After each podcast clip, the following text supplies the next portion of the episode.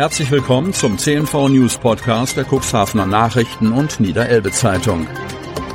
In einer täglichen Zusammenfassung erhalten Sie von Montag bis Samstag die wichtigsten Nachrichten in einem kompakten Format von sechs bis acht Minuten Länge. Am Mikrofon Dieter Büge. Sonnabend, 22. Juli 2023. Zweite Probe bestätigt Verdacht auf Vogelgrippe. Cuxhaven.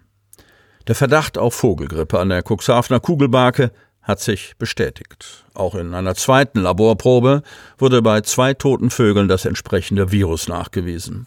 Klar ist ohnehin, dass das Virus sich seit 2022 ganzjährig in den Wildvogelbeständen etabliert hat. In der vergangenen Woche waren an der Kugelbarke einige tote Wildvögel gefunden und untersucht worden. Auch wurden dort Vögel beobachtet, die für die Vogelgrippe typische Symptome wie Kopfkreisen oder einseitigen Flügelschlag aufweisen. Der Landkreis Cuxhaven sprach zunächst von einem amtlichen Verdacht. Das Veterinäramt informiert jetzt die Landwirte im drei Kilometer Radius um den Fundort dieser Tiere mit einem Schreiben und weist auf die Biosicherheit hin. Nach Veröffentlichung vom 14. Juli sind aus der Bevölkerung E-Mails mit Meldungen über vier tote Wildvögel beim Veterinäramt des Landkreises eingegangen. Der Landkreis unternehme auch weiterhin eigene Erkundigungen und verfolge die Lage am Strand, heißt es von Seiten des Landkreises. Damit erreicht die Situation bei weitem nicht die Dimensionen wie auf der anderen Elbe-Seite, wo Ende Juni beim Eider Sperrwerk 1300 tote Lachmöwen aufgefunden worden sind und in der Kolonie das Vogelgrippevirus nachgewiesen worden ist. Auch Helgoland ist im zehnten Jahr in Folge betroffen. Diesmal hat sich das Virus unter den Trottellummenküken ausgebreitet nachdem es im vergangenen Jahr die Basstölpelbestände dezimiert hatte. Auf den ostfriesischen Inseln und in Wilhelmshaven wurde das Virus im Juni in einigen angespülten Trottellummen, Basstölpeln und Seeschwalben nachgewiesen. Hier, wie dort, appellieren Fachleute vor allem tote oder infizierte Vögel keinesfalls zu berühren, um eine Übertragung des Virus auf Hausgeflügelbestände zu vermeiden. Insbesondere werden Hundebesitzer weiterhin dringend gebeten, die Hunde an der Leine zu führen und nicht in die Nähe der Vögel zu lassen. Das Friedrich-Löffler-Institut, bei dem in Deutschland die Informationen zu Tierseuchen zusammenlaufen, sieht Ausbrüche vor allem bei Hochsee- und Küstenmöwenvögeln.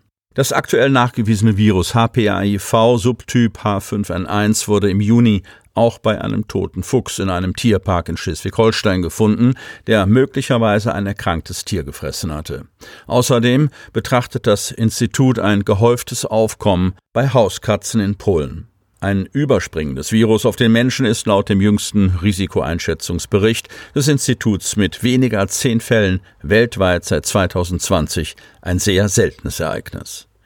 Mit dem Ende des Brutgeschäftes erwartet das Friedrich-Löffler-Institut einen Rückgang der Fallzahlen und der Sterblichkeit. Trotz des im Juli beginnenden Vogelzugs stufen die Fachleute das Risiko der Aus- und Weiterverbreitung der HPAI-H5-Viren innerhalb Deutschlands als moderat ein. Ebenso das Risiko des Eintrags in Geflügelhaltungen und Zoovogelbestände. Das Friedrich-Löffler-Institut ruft die Bevölkerung auf, Beobachtungen von unnatürlichen Verhaltensweisen bei Wasservögeln sowie Todfunde von Wildvögeln und Säugetieren, etwa marderartige, freilaufende Katzen oder Seehunde, den Veterinärbehörden sofort zu melden, um die Früherkennung zu forcieren.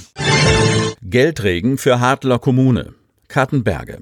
Die Samtgemeinde Landhadeln und die Gemeinde Kartenberge dürfen sich über eine ordentliche Finanzspritze freuen. Aus Städtebauförderungsmitteln des Landes Niedersachsen erhalten die Kommunen zusammen insgesamt 910.000 Euro. Die Gemeinde und die Samtgemeinde sind die einzigen Kommunen im Landkreis Cuxhaven, die Mittel aus dem Programm des niedersächsischen Bauministeriums erhalten. Insgesamt verteilt Wirtschafts- und Bauminister Olaf Lies, SPD, für dieses Jahr rund 109 Millionen Euro an die Städte und Gemeinden. Mit diesem Geld werden insgesamt 166 Maßnahmen der Kommunen gefördert. Zusammen mit dem kommunalen Eigenanteil und den sogenannten zweckgebundenen Einnahmen können damit Investitionen in Höhe von rund 166 Millionen Euro umgesetzt werden. Mit den Fördermitteln unterstützen Land und Bund städtebauliche Maßnahmen, die auf eine ganzheitliche Verbesserung der Lebensqualität in den Städten und Gemeinden abzielen. Ein besonderer Fokus liegt auf der ökologischen Nachhaltigkeit sowie auf der sozialen und wirtschaftlichen Entwicklung. Bauminister Olaf Lies mit der Städtebauförderung investieren wir gezielt in die Weiterentwicklung unserer städtischen Gebiete, um sie noch lebenswerter, attraktiver und zukunftsfähiger zu gestalten. Dabei setzen wir auf eine ganzheitliche und nachhaltige Stadtentwicklung, die den Bedürfnissen der Bürgerinnen und Bürger gerecht wird. Die Gemeinde Kadenberge, die aus dem Programm allein 600.000 Euro erhält, kann die Mittel für die weitere Sanierung des Ortskerns einsetzen. Kadenbergs Bürgermeister Wolfgang Hess, SPD. Ich freue mich unbändig, dass unsere Bemühungen von Erfolg gekrönt worden sind. Umso mehr, als es sich um eine hohe sechsstellige Summe handelt. Hess berichtet, dass die Gemeinde die Planung für ein Verkehrskonzept angehen wolle. Im Kern geht es darum, die Kreuzung B73, Bahnhofstraße, Finkenhörne, Bergstraße und in der Ortsmitte zu entschärfen. Die Bevölkerung erwartet, dass an dieser prekären Stelle etwas geschieht, sagt Hess. Die aktuelle Verkehrssituation ist hier eine Katastrophe, ein akuter Gefahrenschwerpunkt. Möglicherweise könne hier ein Kreisel Abhilfe schaffen.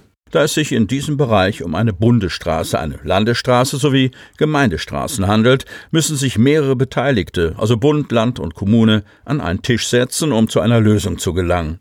Das wird Zeit kosten, ist Hess sicher. Für die Planung soll ein Planungsbüro hinzugezogen werden. Deutlich weiter ist die Gemeinde mit ihrem Vorhaben, das Bahnhofsumfeld zu verbessern. Konkret befindet sich die Installation abschließbarer Fahrradboxen mit Photovoltaik zum Aufladen von E-Bikes in Planung. Die Samtgemeinde Landhadeln profitiert von 310.000 Euro aus der Städtebauförderung. Die Mittel sollen in Vorhaben des Nachhaltigkeitsnetzwerks fließen. Auch Samtgemeindebürgermeister Frank Thielebeule ist hoch erfreut. Das ist eine tolle Nachricht für die Samtgemeinde Landhadeln und die Gemeinde Kadenberge. Durch die Förderung der Städtebauförderung ist es möglich, unsere Gemeinden zu attraktivieren und neue Impulse zu setzen. Durch die mit diesen Mitteln möglichen Maßnahmen können wir die Infrastruktur unserer Gemeinden verbessern verbessern und für die Bürgerinnen und Bürger lebens- und liebenswert gestalten. Die Samtgemeinde hat im März das Label Nachhaltige Kommune erhalten und nimmt an dem Projekt ComN Niedersachsen der Kommunalen Umweltaktion, kurz UAN, mit dem Zielteil, nachhaltiges Handeln in der Kommune zu stärken. Sie hörten den Podcast der CNV Medien. Redaktionsleitung Ulrich Rode. Produktion Win Marketing. Agentur für Audioproduktion und WhatsApp-Marketing.